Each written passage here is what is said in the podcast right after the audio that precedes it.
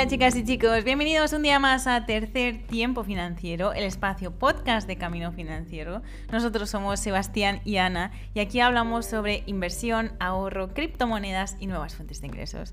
En este podcast hablamos de una manera más relajada y a nivel personal sobre temas que hemos presentado ya en nuestro canal de YouTube.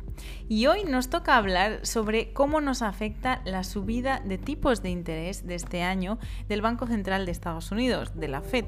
Como ya sabéis, gran parte de nuestras inversiones se encuentran en la bolsa americana. Entonces, eh, queramos o no, esto nos afecta y también por la, geopolítica ¿no? que esto implica a nivel de todos los países, de lo que haga o no Estados Unidos.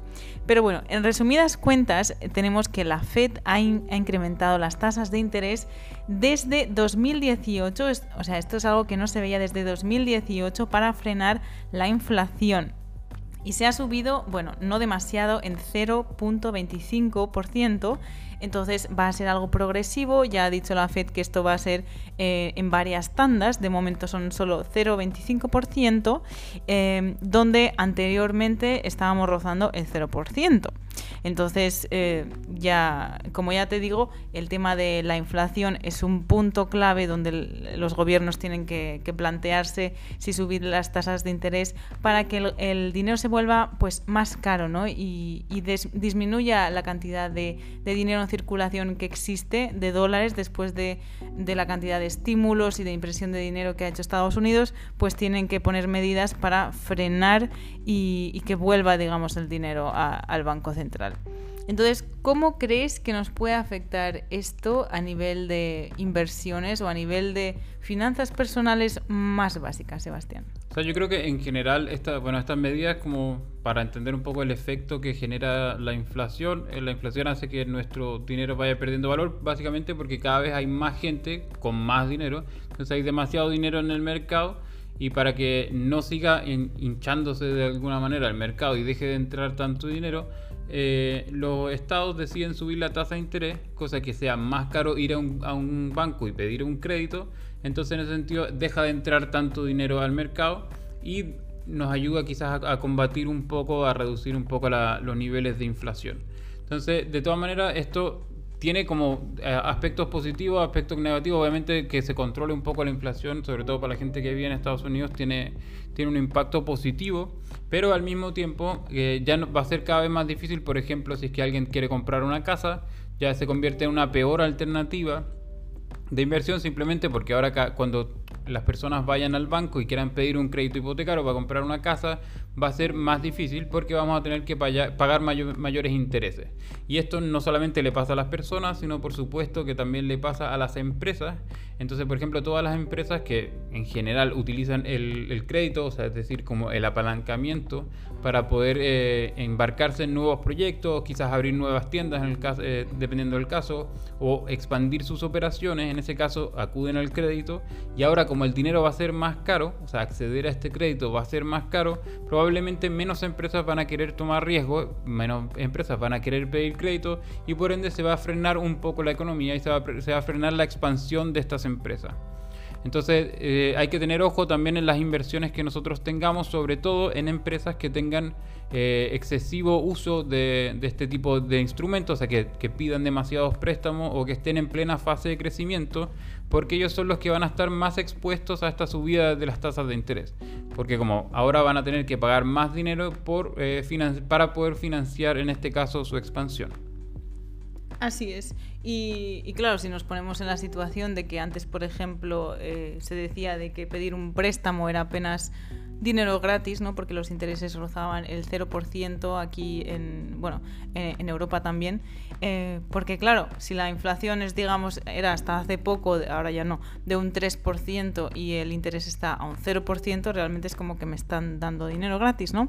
Entonces, esto se acaba. Entonces, todas estas decisiones de endeudarse, de pedir créditos, eh, tanto para las personas si ahora querían comprarse una casa, ahora no lo van a hacer.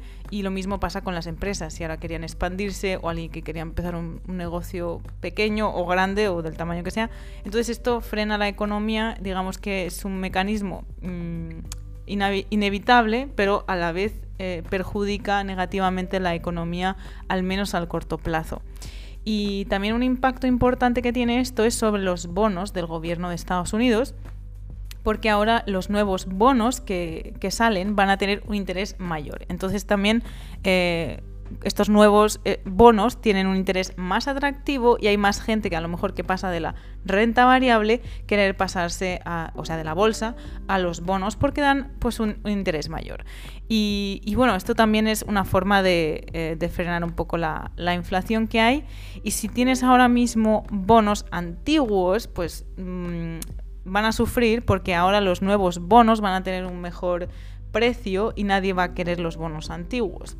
De lo que hablábamos también en nuestro vídeo de YouTube es que eh, unos un tipo de bonos interesantes serían eh, los que invierten en bonos de súper, súper corta duración, se llaman Ultra Short Term Bond ETF, o sea, existen ETFs de, de bonos de súper corta duración, que son de cuestión de meses, y es un ETF que es el ICSH, por si lo queréis mirar, es de BlackRock.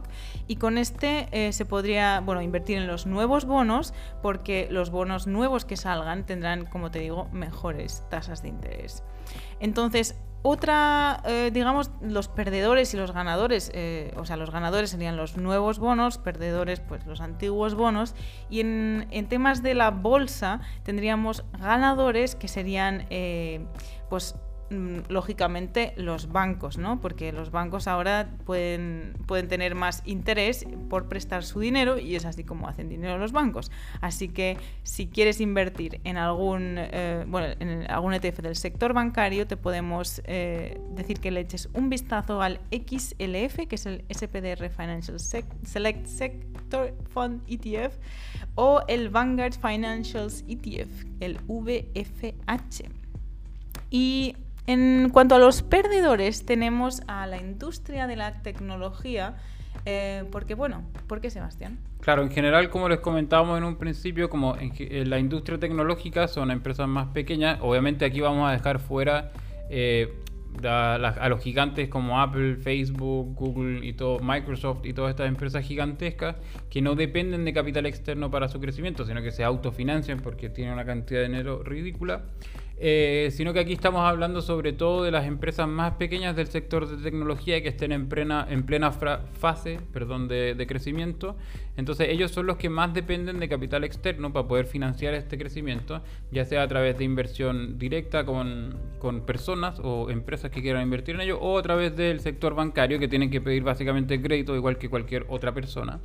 Entonces ellos van a tener que pagar mayores tasas de interés por estos créditos, entonces van a ver afectado fuertemente el, crecimiento y por ende se van a quedar un poco estancados en esta fase inicial todavía de, de negocio entonces les va, les va a costar más en este periodo. Entonces, eh, una de las recomendaciones sería mantenerse un poquito más al margen, sobre todo de las small caps, de las empresas más pequeñas, de pequeña capitalización de mercado, y de las empresas tecnológicas eh, que, requieran de capital externo para financiar su crecimiento.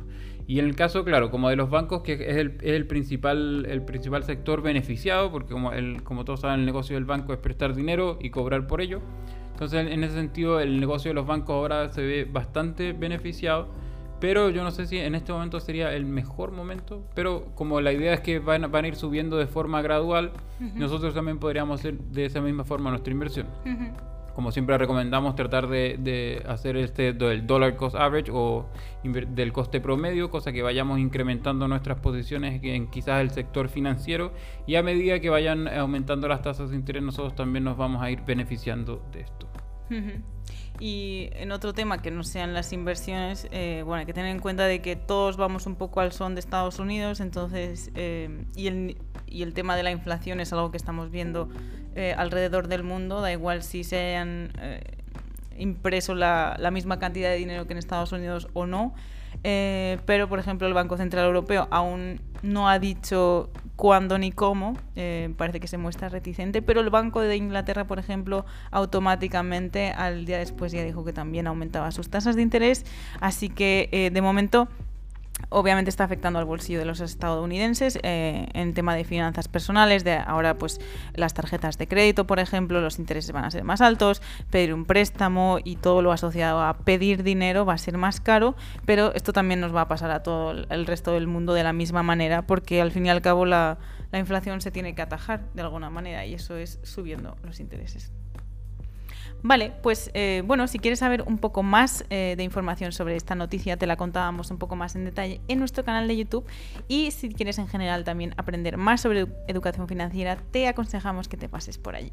Y si quieres que resolvamos alguna duda en este podcast en particular, envíanos tu pregunta a través de Instagram en formato audio a través de camino.financiero.